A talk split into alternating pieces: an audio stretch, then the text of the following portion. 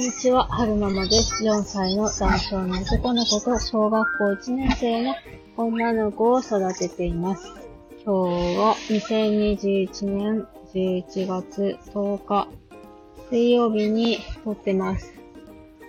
えー、っと、今日ははるくん雨なんですけど行くのかな？森に遠足に行くので、ちょっといつもより早めに出てきたんですけれども、例によってまた若干眠くなってきたので、喋りながら行こうかなと思って、録音ボタンをポチッとしました。何のお話をしようかなって思ったんですけれども、そう、この間、なんか、その、スタイフで、こういろんな方と繋がるようになっ、私の中のその、緩和ケアの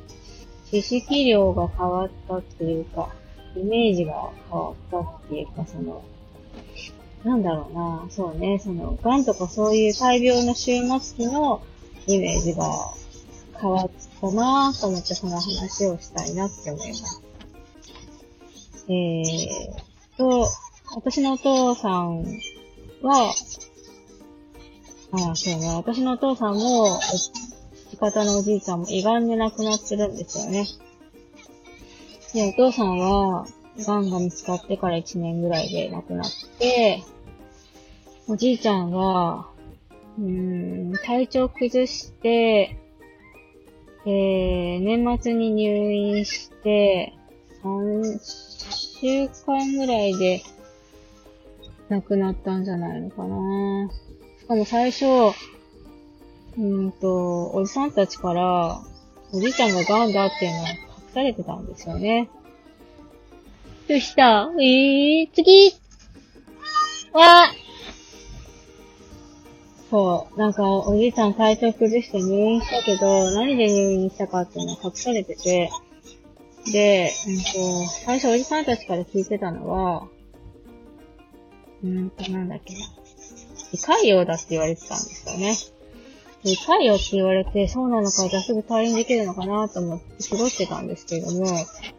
なんかおじいちゃんの点滴見たらモルヒネって書いてるし、なんだこれはと思って、もう胃潰瘍でモルヒネ使うんかと思って、うん、なんか、後々よく、おじさんに問い詰めて聞いてみたら癌だったみたいな感じで、で、しかもその3週間ぐらいで亡くなったっていうのと、なんか、まあ、頻繁に病院に見舞いに行ってたので、まあ、亡くなる直前まで一緒に入れたっていうか、まあ、見とることができたんですよね。で、お父さんの死の経験とおじいちゃんの死の経験から、なんか、死に対する恐怖心がすごいあったんですよね。なんか、その、私も亡くなるときはおじいちゃんとお父さんみたいに病院の硬いベッドの上で亡くなるのか、とか、あの自分の意思はないって、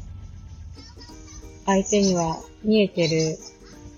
中、もしかしたら自分の意思はあるのかもしれない。で、自分の意思と反した医療行為を、もしかしたらやられてしまってるかもしれない。恐怖心とか、おじいちゃんなんかは、うんと、自分でね、立って歩いてトイレまで行って排泄したかったんですけれども、えー、看護師さんに、あの、転倒すると危ないから立たないでって言われて、で、おトイレ我慢してたとか、うん、なんかそういう姿を見てたので、死に対する恐怖心が、すごい、すごいあったんですよね。お父さんの時なんかは、もう、いよいよこう、脳に変異し始めた時に、あの、病院側から、その、なんだろうな、緩和ケア的なことを進められたんだったかな？なんですけど、まあ私も若かったし、お母さんなんか混乱してたし、冷静な判断ができなかったっていうのと、あと、うーん、そのまま亡くなるって思い、思いたくなかったし、思えなかったんですよね。お父さんまだ60になる前で 58?9? ぐらいだったので、なんか持ち直してくれるんじゃないかなっていう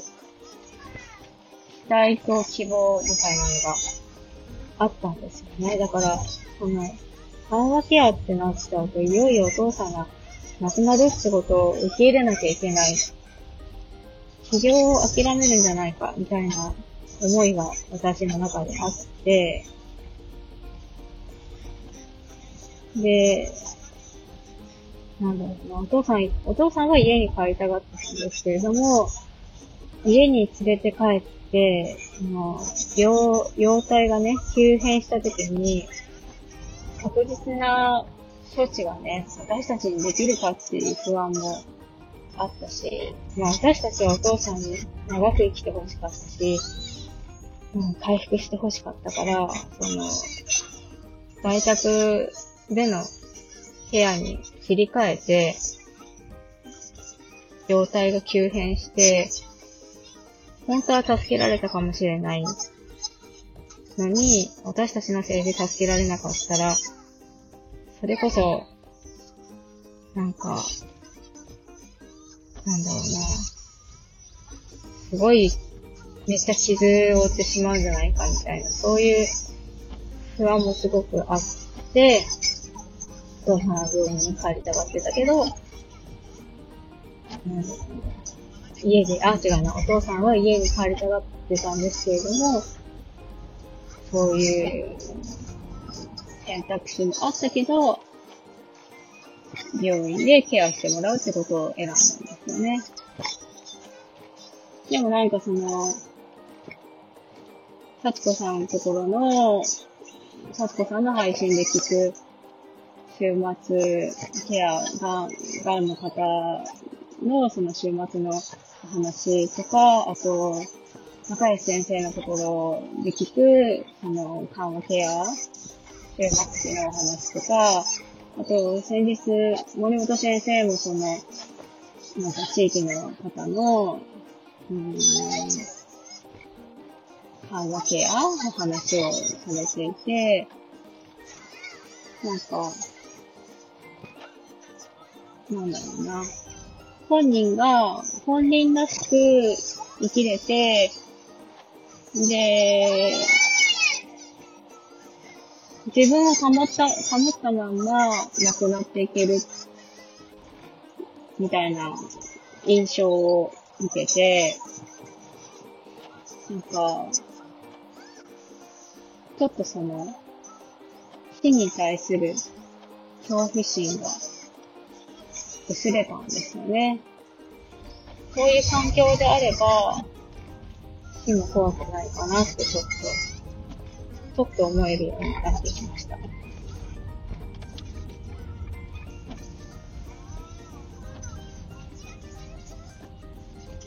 そう、だから、なんか、そういう、スタエフ、前はスタエフ聞き専で、しかも、コロッとかじって、また聞かなくなってボイ、 Voicy に戻ったりとかしてましたけど、今年に入って、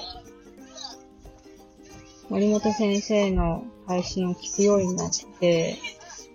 そこからいろんなご縁でいろんな方の配信を聞くようになって、すごい知識量も増えたし、なんか、よかったなと思って。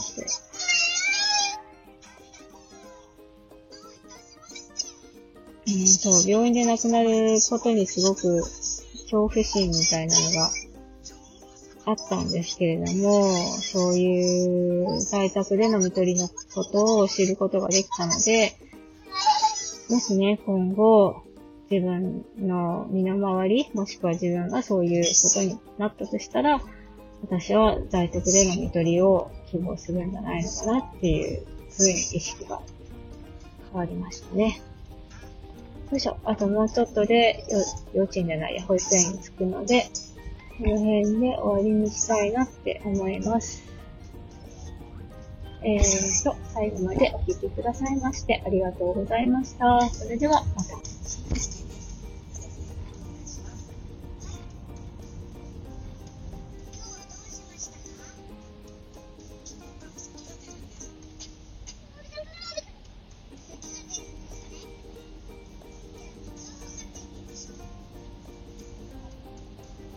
なんかでも、あれですね。もしかしたらその、森本先生とか中石先生がとか、達子さんが特別なんであって、もしかしたら、地元のね、秋田のカーケアの、えー、状況は、先生たちみたいな状況ではないかもしれないので、ちょっとずつちょっとずつね、情報収集しないといけないなって思いましたね。同じようにやってもらえると思ってお願いして蓋を開けてみたら、全然違ったってがっかりするのも嫌なので、まだまだね、時間がたっぷりあるので、情報収集に励みたいなって思います。それでは、また。